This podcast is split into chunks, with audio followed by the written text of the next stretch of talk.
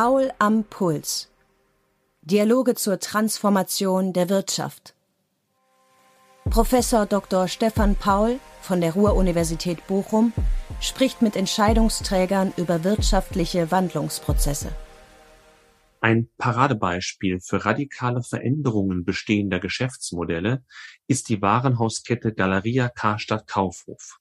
Ihr CEO Miguel Müllenbach ist unverändert von der Attraktivität der Innenstädte als Einkaufszonen überzeugt, sieht aber zugleich Wandlungszwänge. Aber die Innenstädte werden sich verändern und folglich auch die Einkaufszonen werden sich verändern. Gerade wurde ja nochmal wunderbar herausgearbeitet, dass Einkaufen in der Stadt immer noch weiter dazugehört, aber die Innenstadt mit ihrem Angebot eine viel größere Durchmischung braucht. Von Gewerbegebieten, Gastronomie, Freizeitangeboten, wie man so schon sagt, Blau- und Grünflächen, also Wasser- und Grünanlagen, wo man dann wirklich sagt, okay, die Innenstadt muss sich ein wenig wandeln. Ich glaube, es, diese immer gleichen Einkaufszonen, wie Sie sie beschrieben haben, die werden sich verändern. Dieses Betonraum mit den immer gleichen Ketten, sondern es wird sehr viel individueller darauf ankommen, was die jeweilige Innenstadt für sich als DNA definiert. Das Stichwort, was hier immer genannt wird jetzt in der Diskussion, nennt sich diese sogenannte multifunktionale Vielfältigkeit, die die jeweilige Innenstadt für sich aufbauen muss. In unserem Gespräch schildert er die Transformationsschritte seines Hauses von der Harmonisierung zweier Unternehmen bis zur Neuausrichtung, die sich sogar von den vertrauten Namen verabschiedet. Da es seiner Meinung nach ein Idealhaus als Norm für alle Filialen nicht geben kann, setzt er auf deren Differenzierung. Jetzt treten wir in die Phase rein der Optimierung und Neuausrichtung. Das heißt, die Optimierung und Neuausrichtung heißt für uns, wie werden wir jetzt zu einem gemeinsamen Unternehmen? Was ist unsere Wettbewerbsstrategie an dem jeweiligen Ort? Und da starten wir natürlich konkret am 27. Oktober. Sie haben es schon mal genannt. Das nächste sichtbare Signal ist eine Marke. Danach haben wir ja gesagt, wir werden unsere Filialen sehr viel stärker auf die regionalen Anforderungen äh, ausrichten.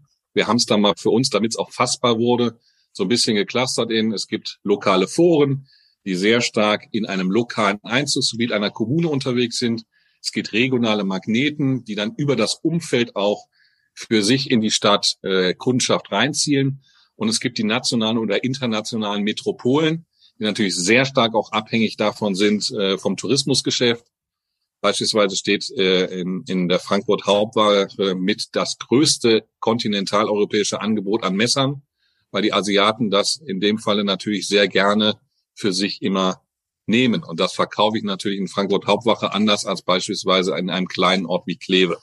Daneben besteht die größte Herausforderung in der Verzahnung von stationärem und Onlinehandel sowie gleichzeitiger Forcierung des digitalen Absatzkanals der Weg nach vorne kann nur sein in dieser informationsüberladenen Welt, in der wir leben. Wie schaffe ich es, da drin Relevanz zu generieren? Und wir wollen Relevanz generieren auf der einen Seite, auf der Online-Seite, wie ich es gesagt habe, durch personalisiertere Angebote, die für die jeweilige Lebensphase relevant sind. Und wir wollen unseren Standort als solches relevant machen für den Kunden, es gab jetzt eine Studie, gerade glaube ich nur mal von der GfK, die gesagt haben, weil wir stellen momentan einen Trend fest, der etwas nachhaltiger wirkt, dass die Kunden sagen, wir wollen eigentlich nicht mehr so viele Läden aufsuchen oder so viele Sachen sehen, auch aus Risikogesichtspunkten, sondern wenn man das an einem Ort erledigen kann, dann würde das unserem derzeitigen Empfinden eigentlich ganz gut tun. Und wenn ich dann sage, wenn ich dann wieder über die Relevanz denke, dann war das Thema zu sagen, okay, dann lass uns doch mal überlegen, welche weiteren Services und Dienstleistungen für unsere Kundschaft relevant sind und die wir dann auch an den lokalen Ort bringen. Sie haben recht, den nächsten Schritt, den wir gehen, vielleicht in der Vergangenheit oder vielleicht in Abgrenzung auch zur Vergangenheit, ist, dass der nicht einfach nur als Mieter agiert, sondern dass wir jetzt sagen, jetzt muss es uns noch gelingen, das auch in der digitalen Welt so zu verknüpfen, dass ich beispielsweise dann natürlich auch eine Reinigung buchen kann, einen Platz buchen kann.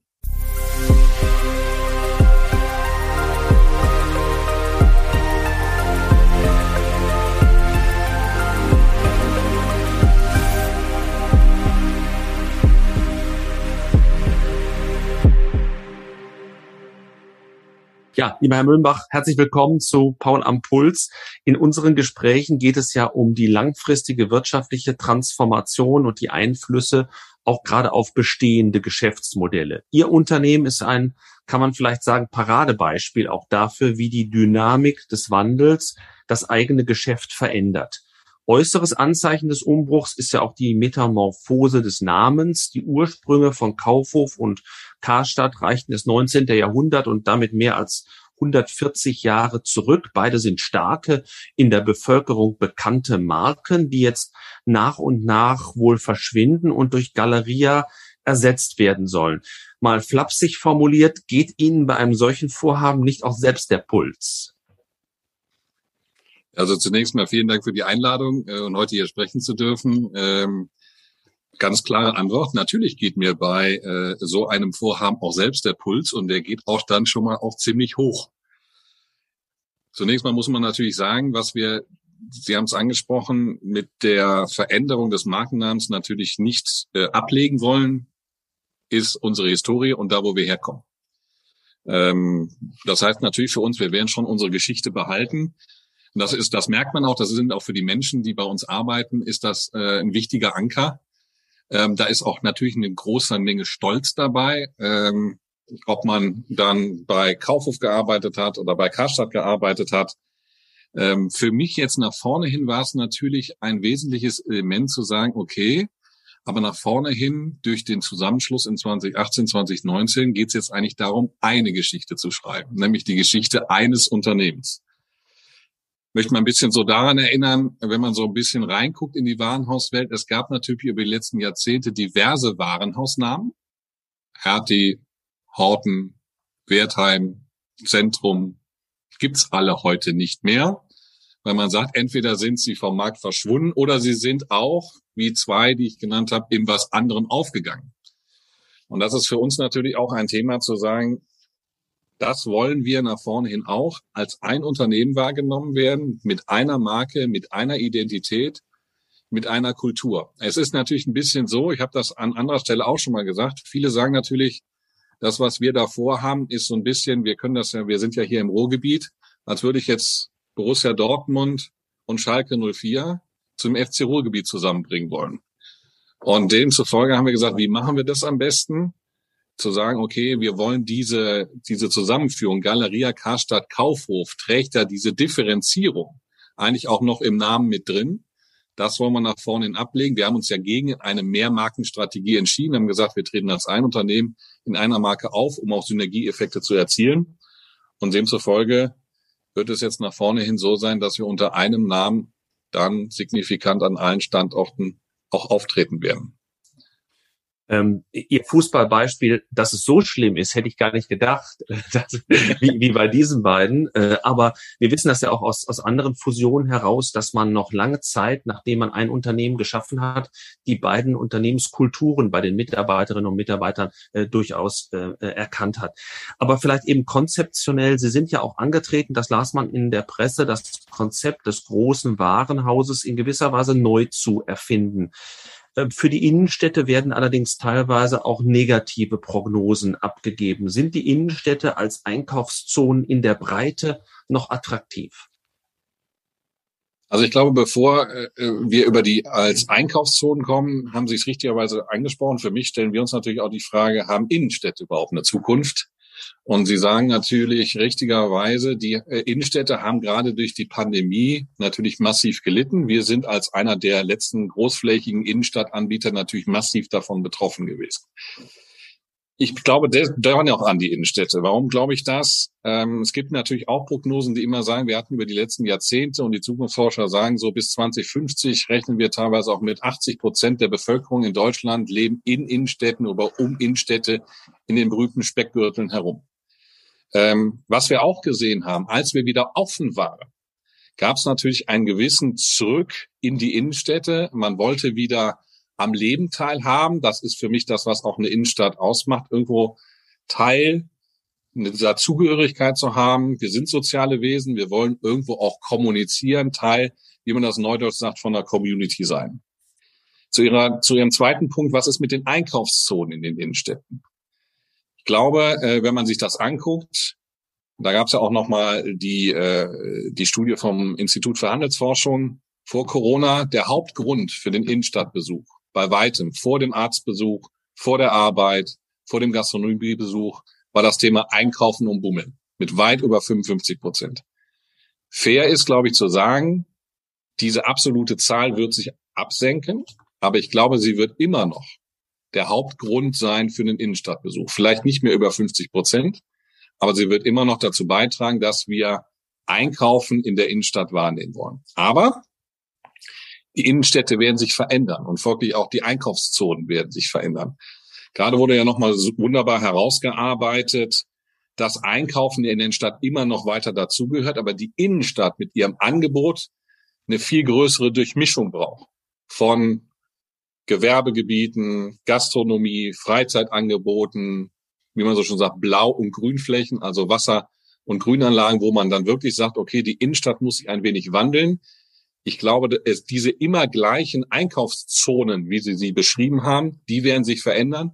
Dieses Betongrau mit den immer gleichen Ketten, sondern es wird sehr viel individueller darauf ankommen, was die jeweilige Innenstadt für sich als DNA definiert. Das Stichwort, was hier immer genannt wird jetzt in der Diskussion, nennt sich diese sogenannte multifunktionale Vielfältigkeit, die die jeweilige Innenstadt für sich aufbauen muss.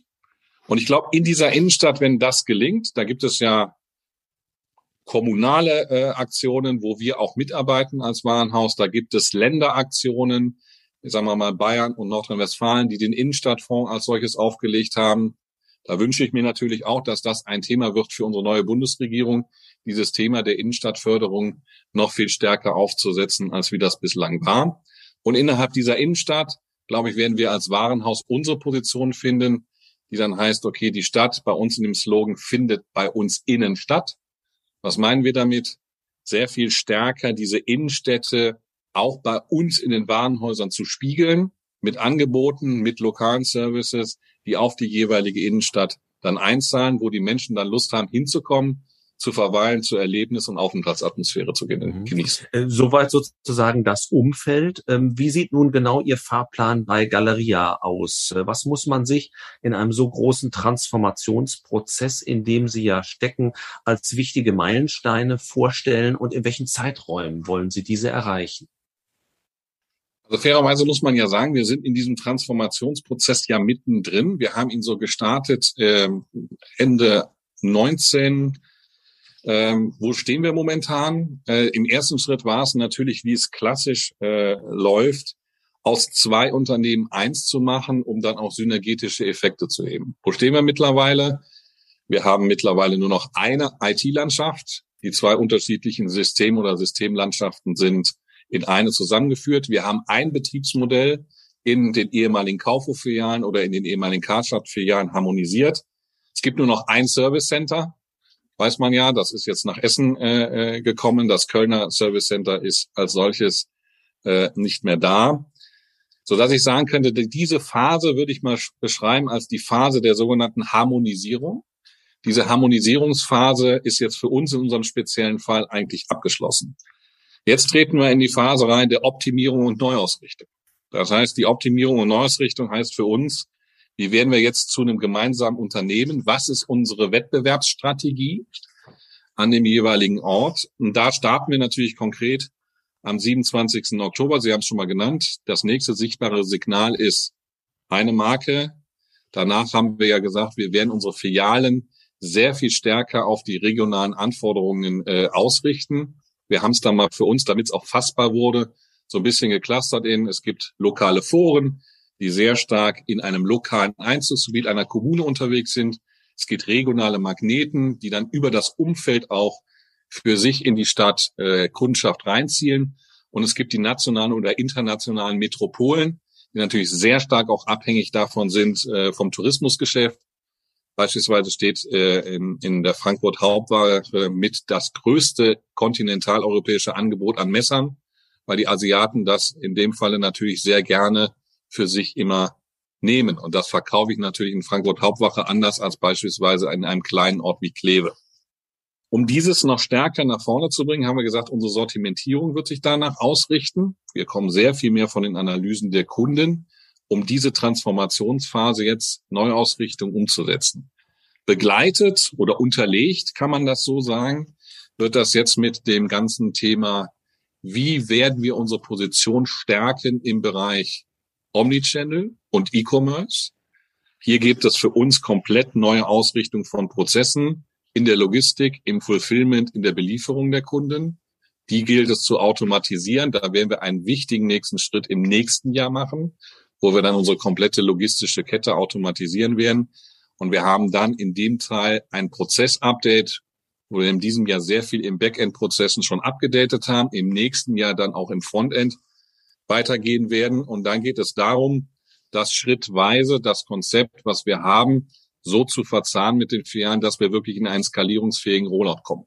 Also nachdem wir es jetzt, man kann sagen, in diesen Pilotfilialen werden wir es hinsetzen. Da wird es mit Sicherheit die eine oder andere Erkenntnis geben, was gut funktionieren wird oder was schlecht funktionieren wird. Das gilt es zu adaptieren, um dann in einen Rollout mit den anderen Jahren zu kommen.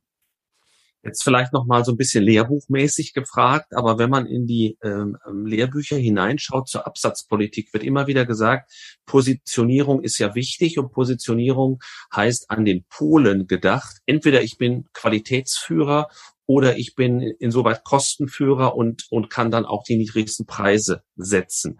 Sie haben jetzt Ihre Filialdifferenzierung eher so aus dem räumlichen Umfeld und den Kundengruppen abgeleitet, aber vielleicht nochmal auf diese Teilung hin gefragt.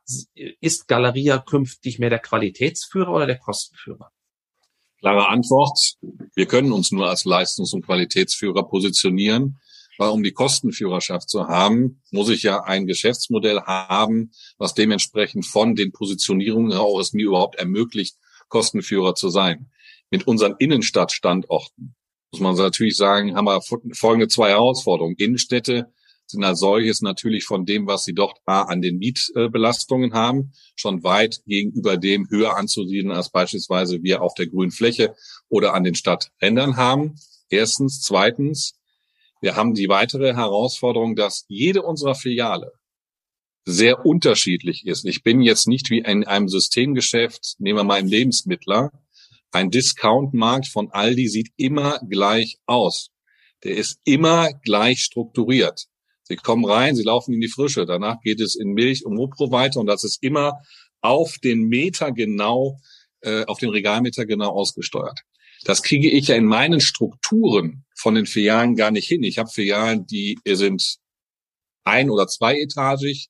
Ich habe 3000 Quadratmeter Verkaufsfläche. Dann habe ich Filialen, die sind siebenetagig mit 33.000 Quadratmeter Verkaufsfläche. Das heißt, in dem, was wir anbieten, können wir nur nach vorne hin sagen, die Leistung, das Angebot, was Produktangebot muss führend sein. Und was sagen wir damit? Wir wollen in Summe unsere Produkte auch in der Ausrichtung höherwertiger anbieten. Das heißt auch nicht, dass wir die Anfangspreislagen verlassen, aber wir setzen hier mehr Angebot drauf im höherwertigen Bereich, auch moderner. Das heißt, trendiger werden gerade auch im Fashion-Bereich. Das hat ein gewisses Risiko, dass man natürlich auch mal daneben liegen kann.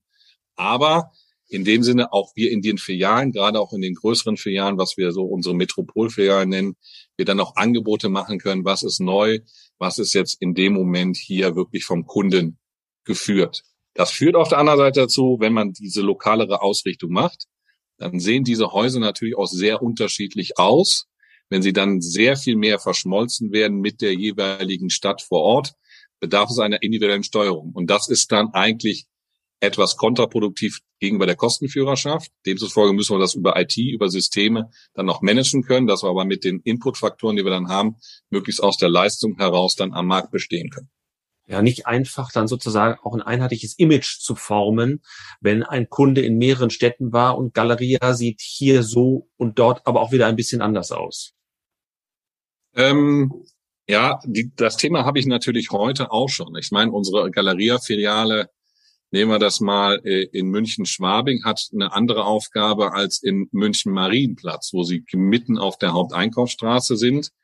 Das stellen wir aber auch fest, dass das natürlich von dem Einzugsgebiet her ist, dass wir selber von den Kunden, die dahinter stehen, gelernt haben, dass sie für gewisse Sortimente gerne Filiale in eine Nahversorgerfiliale gehen Und wenn Sie dann sagen, heute gehe ich mal, heute möchte ich mal sehen, was ist der neue Fashion Trend? Was ist, dann gehe ich auch in die wirkliche Hauptinnenstadt rein, um dementsprechend mir dann auch verschiedenste Möglichkeiten dort anbieten zu können. Ich glaube, das wird ähm, nach vorne hin der Weg für uns sein. Bei eins muss ich Ihnen sagen, habe ich in den letzten Jahren, jetzt bin ich auch schon etwas länger dabei, immer gesehen, was nie geklappt hat. Dass Sie am grünen Tisch ein sogenanntes Idealhaus schichten, und sagen also, die Damenoberbekleidung braucht 24 Prozent der Fläche, weil sie macht 23 Prozent des Umsatzes und 26 Prozent des Ertrages. Und das stülpen sie dann über jede Filiale drüber. Das negiert komplett, was ist das Einzugsgebiet, wie ist das Wettbewerbsumfeld. Und wir brauchen dann in dem Moment halt die viel passgenauere Aussteuerung. Jetzt haben Sie selbst schon das Stichwort Online genannt. Die Pandemie hat ja tatsächlich das Kundenverhalten verändert und äh, deutlich zu Ungunsten des stationären Handels gewirkt. Äh, mit Ihrem Einstieg in den Onlinehandel sind Sie ja nun wahrlich nicht der Erste. Es gibt viele Wettbewerber, die schon lange da sind. Ähm, wie wollen Sie Ihre Kunden und auch neue Kunden zukünftig äh, dazu bringen, Sie davon begeistern, gerade bei Ihnen online einzukaufen? Also fairer Punkt. Man muss ja sagen, die Pandemie äh, hat oder diese Entwicklung hin, dass der stationäre Handel äh, unter Druck ist und immer mehr auch in den Onlinehandel abgewandert äh, ist. Diese Entwicklung gab es ja schon vor Corona. Ich glaube, Corona hat da nochmal das Brennglas draufgehalten und hat uns vielleicht in der Entwicklung sieben bis zehn Jahre in einem Jahr nach vorne gespült, was vielleicht in der, in der Vergangenheit so von den Prognosen her erst in sieben oder zehn Jahren stattgefunden hat. Wir sehen uns nach wie vor und sagen, ja, ähm, bei der berechtigten Kritik, die Sie äh, gesagt haben, der Onlinehandel ist stark gewachsen. Wir haben da in der Vergangenheit äh, nicht dran partizipieren können. Ich glaube, das haben wir erkannt, äh, indem wir gesagt haben, wir wollen uns natürlich in der Innenstadt aufstellen als ein Warenhaus, was als Omnichannel-Retailer auch ein starkes Online-Business hat.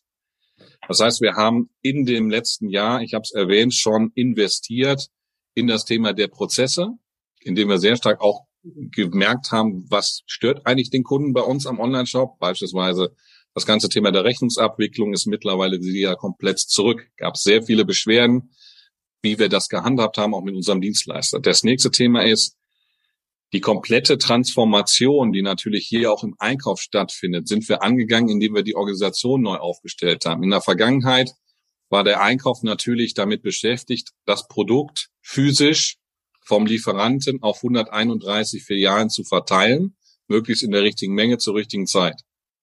Jetzt ist natürlich noch was dazugekommen, indem er gesagt hat, neben dem physischen Produkt brauche ich das digitale Abbild oder den Avatar, indem man sagt, okay, das muss ein Bild dabei sein. Wir brauchen Content-Beschreibungen, wir brauchen Attributmodelle, wir brauchen eine Qualitätssicherung dahinter, wie das in unseren Shop reinläuft, damit die Suche nachher funktioniert. All das haben wir jetzt auch organisatorisch aufgesetzt, indem es dezidierte Bereiche gibt, die sich nur darum kümmern, dass das, was in den Shop reinkommt bei uns, A, käuflich ist und B, auch für sich vermarktbar und versprechend ist. Das heißt, diese komplette, was man neudeutsch ja sagt, das Produktinformationssystem, was dahinter steht, ist komplett neu aufgebaut worden. Das führt dazu im nächsten Jahr oder Anfang des Jahres, dass wir dann auch das Frontend unserer Shops austauschen werden, indem wir es dann hier auf eine technologisch neue Art stellen werden mit, wir sind momentan sehr monolithisch unterwegs in der Struktur, dann wird es sehr viel flexibler über Microservices ausgestaltet sein, sodass man das dann an verschiedensten Ebenen auch nutzen kann. Das heißt, die Oberfläche, die der Verkäufer nachher an Tablets im Smart Device im Shop hat und das, was man im Shop sieht, ist ein auf derselben Oberfläche. Das sind heute noch alles getrennte Prozesse. Und dann nach vorne hin ist es so, dass wir dann den nächsten Schritt gehen, wenn dann die Technologie auf der Seite des reinen Online-Shops ist. Ich habe es eben gesagt, wir investieren in die Logistik, wir bauen unser Zentrallager auf. Ein wesentlicher Wettbewerb, gucken wir mal nach, nach äh, UK, John Lewis, ungefähr 350.000 Artikel, der macht schon über knapp 50 Prozent seines gesamten Umsatzes online. Äh, wenn ich das Ziel hätte, dann äh, wären wir wahrscheinlich, würden wir das Gespräch heute anders führen. Das heißt, wir gucken uns natürlich auch an, wir, hat der, wir haben das Wettbewerbe gemacht. Wir werden selber unser Online-Lager aufbauen auf eine Größenordnung von 570.000 SKUs, die wir lagern werden. Da sind wir jetzt mittendran und das im nächsten Geschäftsjahr auch komplett automatisieren mit der neuen Investition, die da reinkommt, sodass wir dann am Markt gemessen, hoffe ich, auch Benchmarks wie Wie sind die Lieferzeiten? Wie pünktlich? Wie Wunschzeitfenster? Dann auch, was der Markt einfach setzt, dann wir das dementsprechend auch ähm, umsetzen können. Und der letzte Punkt, der dann kommt, dass wir den nächsten Schritt dann noch gehen und sagen, es wird nach vorne hin so sein, dass auch wir natürlich darüber nachdenken, wie wesentliche Wettbewerber auch, wie personalisiere ich denn die Angebote nachher so, dass sie für Sie, wenn Sie auf die Webseite bei uns gehen, dann auch eine Relevanz haben. Und es kann natürlich sein, dass Sie andere Produkte kaufen aufgrund der Kaufhistorie als ich. Und dass es dann natürlich sinnvoll sein kann, auch den Anzeigen unseres Shops bei Ihnen etwas anders zu gestalten als vielleicht bei mir. Und das ist der nächste Schritt, den wir durch unsere Daten, die wir dahinter jetzt äh, aufgebaut haben, von den Kundendaten und des Kundenverhaltens dann als letzten Schritt im Rahmen der Personalisierung nochmal aufstellen werden, um dann relevanter zu werden für unsere Kunden. Das ist ja schon mit viel Komplexität verbunden, diese Verknüpfung stationär einerseits, online andererseits. Äh, jetzt war ja zu lesen, dass Sie im stationären Vertrieb, also in den Kaufhäusern, eben auch noch mehr Vielfalt hineinbringen wollen, verschiedene städtische Dienstleistungen, Reparaturangebote, gastronomische äh, Angebote. Ähm, da frage ich mich so ein bisschen, äh, kann man auch das sozusagen mit einem einheitlichen Qualitätslevel versehen, den Sie ja anstreben? Ähm, und ähm, schafft man sich dadurch nicht vielleicht mehr äh, Komplexität und damit Belastungen, als dass es nützlich ist? Also grundsätzlich ähm, ist es natürlich so, dass wir als Warenhaus eigentlich in den letzten Jahren natürlich schon äh, gerade auch stationär gelernt haben, mit verschiedensten Partnern zu agieren. Es gab ja immer schon äh, äh Ko Kooperationen im Bereich Friseur, im Bereich äh, Services für Schuhe, für Reparaturen etc. Was wir neu denken hier, ist immer das Thema, ich habe es eben schon mal probiert deutlich zu machen, ich glaube einfach, der Weg nach vorne kann nur sein in dieser informationsüberladenen Welt, in der wir leben. Wie schaffe ich es, da drin Relevanz zu generieren? Und wir wollen Relevanz generieren auf der einen Seite, auf der Online-Seite, wie ich es gesagt habe, durch personalisiertere Angebote, die für die jeweilige Lebensphase relevant sind.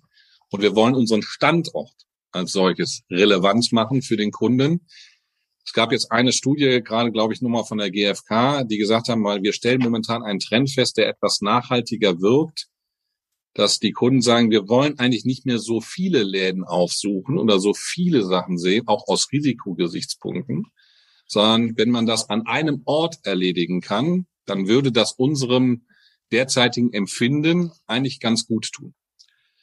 Und wenn ich dann sage, wenn ich dann wieder über die Relevanz denke, dann war das Thema zu sagen, okay, dann lass uns doch mal überlegen, welche weiteren Services und Dienstleistungen für unsere Kundschaft relevant sind und die wir dann auch an den lokalen Ort bringen.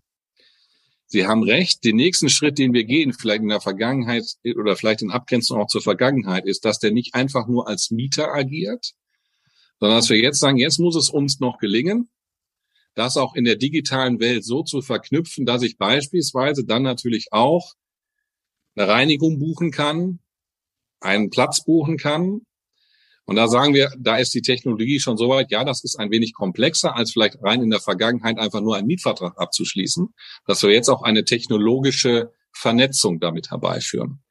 Wir glauben aber, dass das der wesentliche Schritt ist, um wirklich auch als Omnichannel-Anbieter wahrgenommen zu werden. Und Gott sei Dank ist ja die Technologie heute auch schon über API-Schnittstellen etc. in der Lage, solchen Ausgleich hinzubekommen. Natürlich wird es auch da immer wieder Abstimmung geben, entspricht das unserem Qualitätslevel? Sie haben es äh, Sie haben es bewusst angesprochen. Aber das macht ja ein großer äh, amerikanisches Unternehmen ja auch im Rahmen, welche Marktplatzpartner er beispielsweise auf seine Plattform lässt, um dann dementsprechend, bevor du kommst, auch schon Qualitätskriterien zu haben, dass du einem gewissen Anspruch genügst. Da waren wir auch in der Vergangenheit ganz offen gesprochen nicht gut. Auch da müssen wir besser werden in den Anforderungen der Qualität, was unsere Kunden von unseren Partnern dann auch verlangen. Äh, ein wichtiges Stichwort in unseren Gesprächen, und das kann ich jetzt hier nicht aussparen, ist ja auch immer wieder das der Nachhaltigkeit. Ähm, gerade wenn es um Handel geht, kommt das Thema Lieferkette äh, sehr schnell, wo ja auch bestimmte Ansprüche an ökologische, an soziale Mindeststandards immer wichtiger werden. Äh, können Sie uns so zwei, drei Elemente vielleicht Ihrer Nachhaltigkeitsstrategie benennen und auch ein bisschen, wie Sie mit diesem Lieferkettengesetz umgehen, schildern? Die Situation, die, die ich für mich hier bei Galeria bewertet oder vorgefunden habe, ist erstmal schon so, wir haben uns schon unabhängig vom Lieferkettengesetz schon seit mehreren Jahren eigentlich intensiv mit Lieferketten, gerade auch in unserem Eigenmarkenbereich, auseinandergesetzt. Dann hat es auch geendet. Wir haben aber keinem was davon gesagt. Das heißt, die erste Herausforderung, die wir da schon haben, ist, dass das wesentliche äh, Mitbewerber oder Wettbewerber schon viel besser gemacht haben, darüber auch zu kommunizieren. Das haben wir zum Anlass genommen, haben gesagt, dass das Thema Nachhaltigkeit für uns ein wesentliches Element im Rahmen unserer Neuausrichtung unserer Strategie wird. Ich glaube ganz persönlich, wenn ich das auch sehe, die Kunden zahlen da nicht nur mehr für, was dann äh, viel versagt, sondern es wird auch als ein Hygienefaktor erforderlich sein, um überhaupt im Markt nach vorne hin ähm, bestehen zu können. Das heißt, wir haben es gesagt, für uns ist Nachhaltigkeit natürlich auch das Thema, dass wir es nach ökologischen Kriterien, gesellschaftlichen Kriterien und auch wirtschaftlichen Kriterien neu aufsetzen. Drei Säulen, was unsere ökologische Verantwortung, was unsere soziale Verantwortung und auch die Nachhaltigkeit in der Unternehmensführung.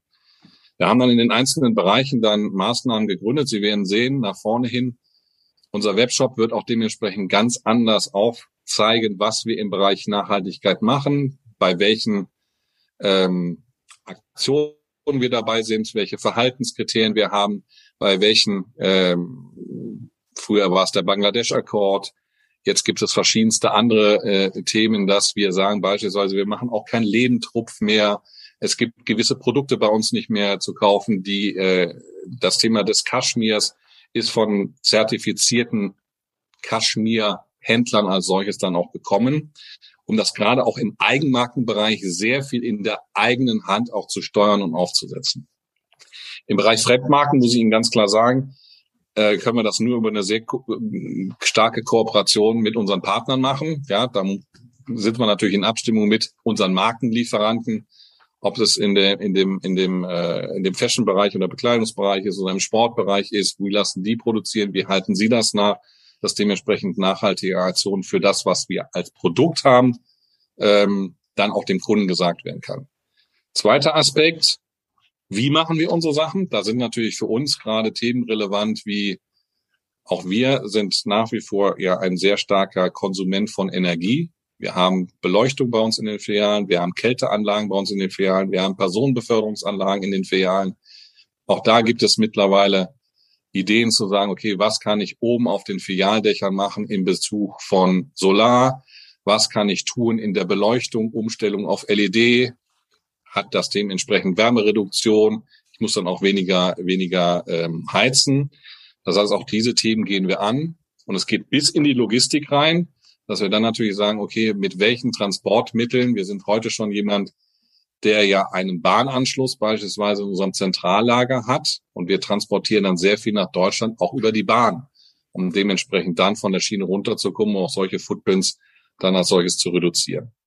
Das stehen wir auch am Anfang in der Definition, welche Ziele wollen wir da erreichen, um auch unseren Carbon-Footprint als solches zu reduzieren.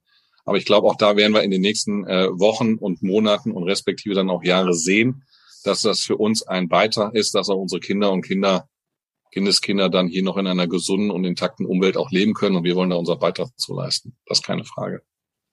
Jetzt vielleicht ein paar Fragen zur, zur Steuerung dieses Transformationsprozesses, auch durch Sie persönlich. Äh, ist eine Binsenweisheit, aber man kann als CEO jetzt nicht überall gleichzeitig sein. Was sind sozusagen Ihre Schwerpunkte in der Führung, in der Steuerung dieses Transformationsprozesses? Also zuhören und ansprechbar sein, das merke ich immer mehr, äh, dass die Mitarbeiter A committed sind. Also es gibt natürlich, wenn man so einen Transformationsprozess durchläuft, gibt es natürlich auch Ängste. Ja, dass man sagt, okay, und gerade wenn man unsere Historie vergleicht, wo wir natürlich schon, wie man so schon sagt, an verschiedensten Stellen mal wirklich ganz äh, kurz vor dem, vor dem Tod oder der Schippe, dem Tod von der Schippe gesprungen sind. Und dann ist das wichtig zu sagen, okay, an welcher Stelle äh, drückt es hier, warum können wir das tun, warum müssen wir jetzt hier vielleicht auch liebgewonnene Gewohnheiten als solches verändern und im Markt dann bestehen zu können. Und das haben wir in der Vergangenheit hier, muss man sagen, äh, zu wenig getan. Für mich ist wichtig, ähm, dann mich an die Mitarbeiter direkt zu wenden. Wir haben auch hier den, den Spruch gepflegt. Also es gilt natürlich für uns auch Kompetenz vor Hierarchie. Ich muss es schaffen, in diesem Transformationsprozess die einzelnen Rädchen in Schwingung zu versetzen und zum Drehen zu bekommen. Und dann ist es auch so, dass dann nicht immer der Chef bei mir sitzen muss, sondern in dem Moment auch derjenige, der für die Materie als solches auch das kompetente Wissen hat.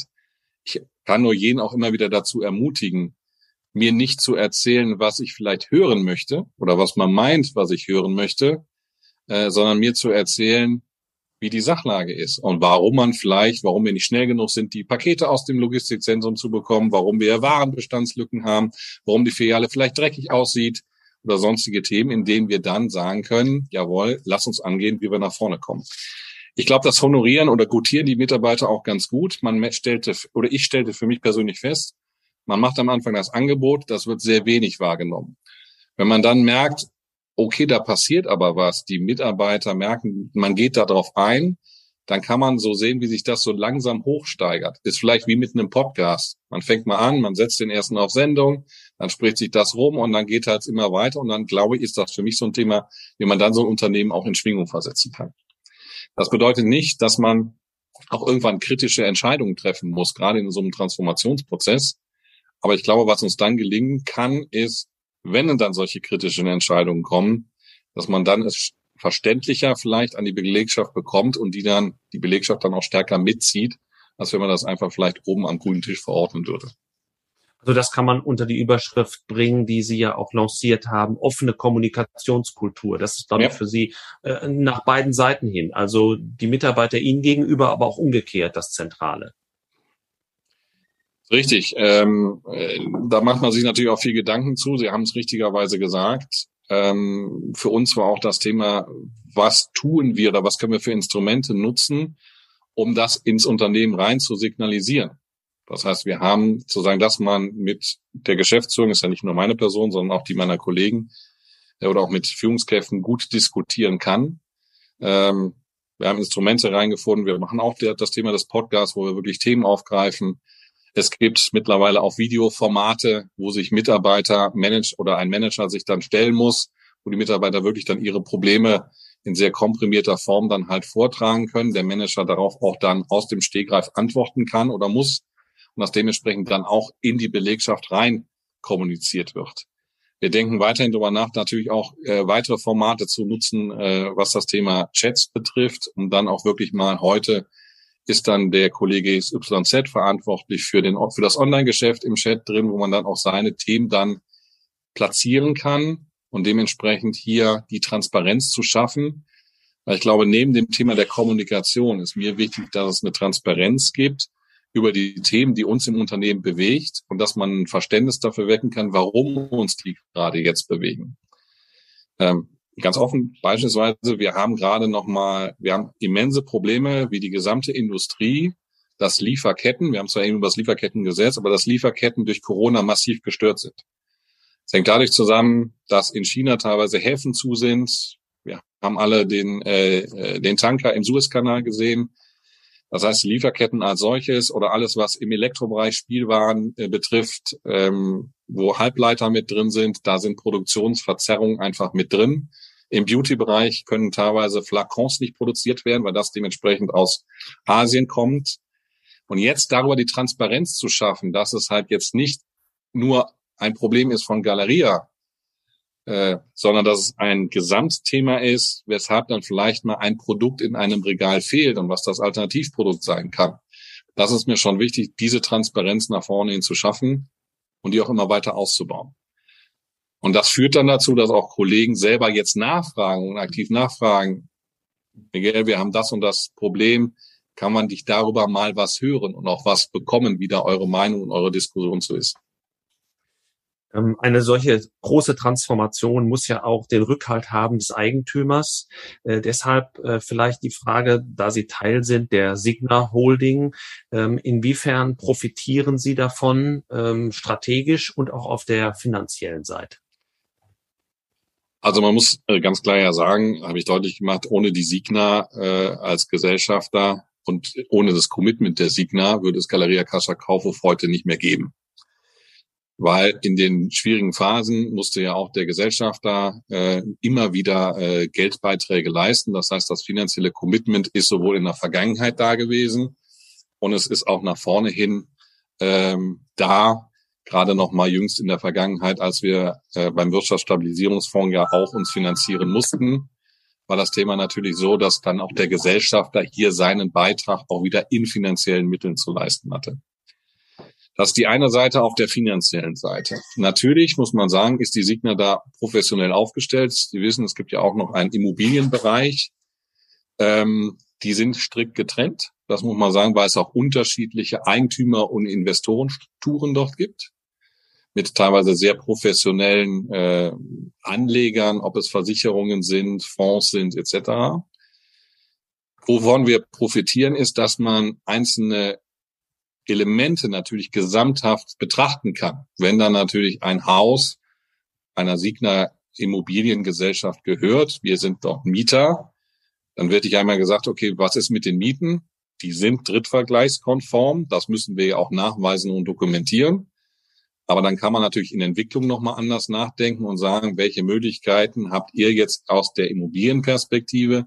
Wie können wir als Retail dementsprechend dort unseren ähm, Anspruch, gutes Warenhausgeschäft äh, zu machen, gerecht werden. Und da sehen wir nach vorne hin, glaube ich, dass wir natürlich durch diese Expertise auch des Immobilienbereichs profitieren können als Warenhaus. A, um Partner auch bei uns natürlich reinzuholen. Äh, wir haben es eben gesagt, wir machen solche Serviceangebote und Dienstleistungen an der jeweiligen Stadt auch mit Partnern vor Ort. Das machen wir nicht alles selber. Auch diese Expertise nutzen wir dann äh, gemeinsam mit der Signa würde ich gerne noch zwei, drei persönliche Fragen stellen. Sie sind, Herr Mühlenbach, gelernter Bankkaufmann. Was war die Hauptmotivation, nach Ihrem Studium jetzt nicht in die Geld, sondern in die reale Handelsbranche zu wechseln? Das Wort ist schon gefallen. Es war für mich realer. Also dass äh, die Handels, die Handelsbranche, das sind Güter, die sind für mich sehr anfassbar gewesen. Das ist für mich ein Thema, das macht Spaß. Und eigentlich sind es auch die schönen Dinge des Lebens, die wir jetzt hier verkaufen ob es Duft ist, ob es Bekleidung ist, äh, ob es äh, Pfannen sind, wo man sein Essen drin zubereitet. Also es war schon irgendwie für mich gefühlt näher an dem, an meinem vielleicht auch persönlichen Leben, wo ich sage, auch da rein zu, äh, daran zu arbeiten, das könnte dir Spaß machen. Aber jetzt hat es ja gewaltige Umbrüche, gerade in Ihrer Branche in den letzten Jahren und mit Corona dann sowieso äh, gegeben. Gab es bei Ihnen äh, irgendwann mal persönliche Zweifel, ob Sie im Handel noch richtig aufgehoben sind? Nein. Ähm, Sie, haben, Sie sagen richtigerweise, man muss einen gewissen Leidensdruck vielleicht mitnehmen. Äh, da muss man vielleicht äh, gewisse Veranlagungen zu haben, dass man das aushalten kann. Äh, den Leidensdruck, glaube ich, habe ich mitgebracht. Aber was mich immer gereizt hat, muss man sagen, dass man an diesen Herausforderungen, die Herausforderungen waren natürlich im Handel selber und gerade auch bei den Unternehmen wie Karstadt oder Kaufhof natürlich gewaltig, dass es mich persönlich irgendwie immer weitergebracht hat und entwickelt hat. Und das, äh, ich kann Ihnen sagen, es war nie langweilig. Das hat mich immer irgendwo auch begeistert, dass man sagen kann, es kommt immer wieder was Neues, auch eine neue Herausforderung. Und es war auch nie irgendwie alltäglich. Und das ist vielleicht auch so das Spannende, weshalb ich dann immer noch dabei geblieben bin und gesagt habe, und jetzt äh, den letzten Schritt auch noch mal zu tun in der Neuausrichtung, das würde mir Spaß machen. Es gibt natürlich Momente, das sage ich Ihnen auch, wo man mal verzweifelt und sagt, na, musste das jetzt so sein? Also ganz offen gesprochen, eine Corona-Pandemie hätte ich jetzt nicht gebraucht. Die Zusammenführung von Karstadt und Kaufhof alleine ist schon eine Herausforderung genug. Aber ja, man hilft ja nicht. Insofern sagen wir dann wieder, sich auf das Positive zu bringen, dass es mit die spannendste Transformation ist, die man eigentlich hier äh, äh, gestalten kann. Und da dabei zu sein, macht einfach Spaß. Jetzt haben Sie im Laufe der Zeit schon viele Unternehmenschefs kommen, aber auch gehen sehen. Äh, gibt es Dinge, die Sie bei anderen CEOs beeindruckt haben und die Sie für sich übernommen haben? Also jeder CEO, den ich bislang kennengelernt habe, ob er männlich oder weiblich äh, war, ähm, hat Stärken und Schwächen gehabt. Und was für mich immer das Interessante war, dass ich für mich, glaube ich, immer versucht habe, so vielleicht die, die Stärken des jeweiligen in einer gewissen Situation für mich äh, abzuspeichern und zu registrieren. Das heißt, es gab jemand, der war als CEO mal sehr nah auch an der Belegschaft oder einer hat sich sehr stark um das Thema äh, Strukturen gekümmert oder führen über die über die Kennzahlen. Das führt dann teilweise dazu, dass ich jetzt äh, äh in manchen Situationen man sich natürlich schon mal fragt, wie hätte jetzt der Vorgänger XYZ vielleicht gerade in dieser Situation jetzt reagiert oder wie hätte er das gemacht? Ähm, trotzdem glaube ich, dass man irgendwo, und da arbeiten wir ja auch dran, seinen eigenen Stil finden und prägen muss. Ähm, aber natürlich ist es so, dass man noch immer diesen Vergleich auch nochmal zieht in welch ist die Situation jetzt vergleichbar? Wie sind wir vielleicht damals damit umgegangen? Wie ist der damalige CEO damit umgegangen?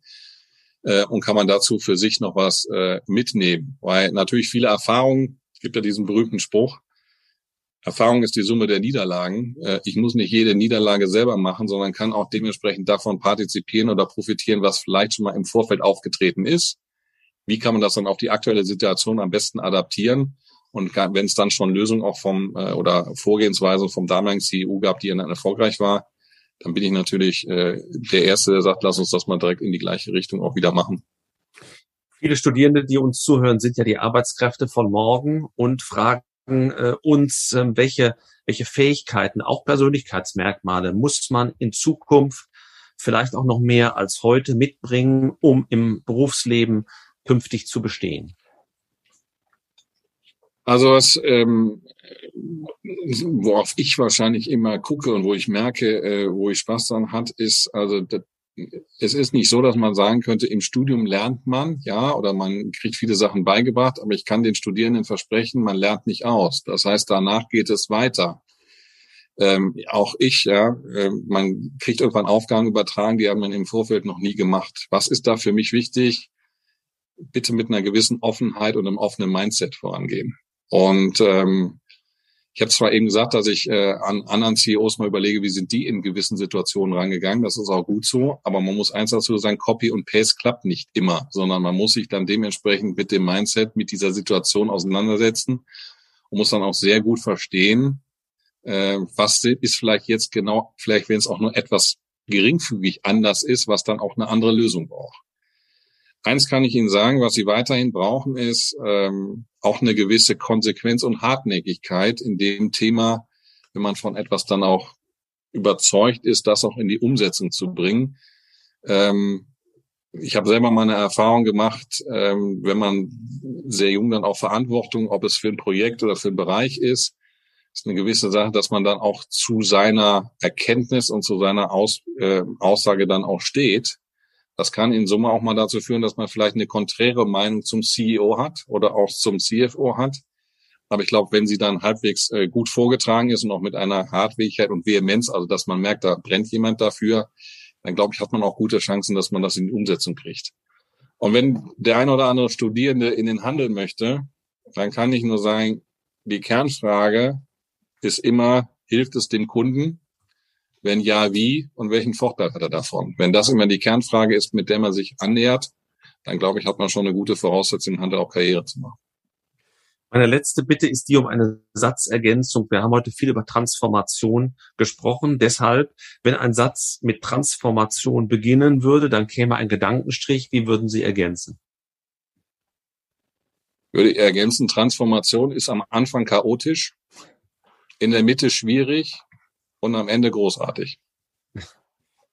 Herr Müllenbach, ganz herzlichen Dank äh, dafür, dass wir heute Ihren Puls fühlen durften. Man hat gemerkt, dass Sie für das Thema brennen und das ist sicherlich die beste Voraussetzung, diesen Transformationsprozess in all seiner Komplexität, wie Sie ihn beschrieben haben, gut zu bewältigen. Dass das gelingt, wünsche ich Ihrem Unternehmen und auch Ihnen persönlich und bedanke mich nochmal herzlich für das Gespräch. Herr Professor Paul, vielen Dank auch von meiner Seite. Alles Gute und vielen Dank.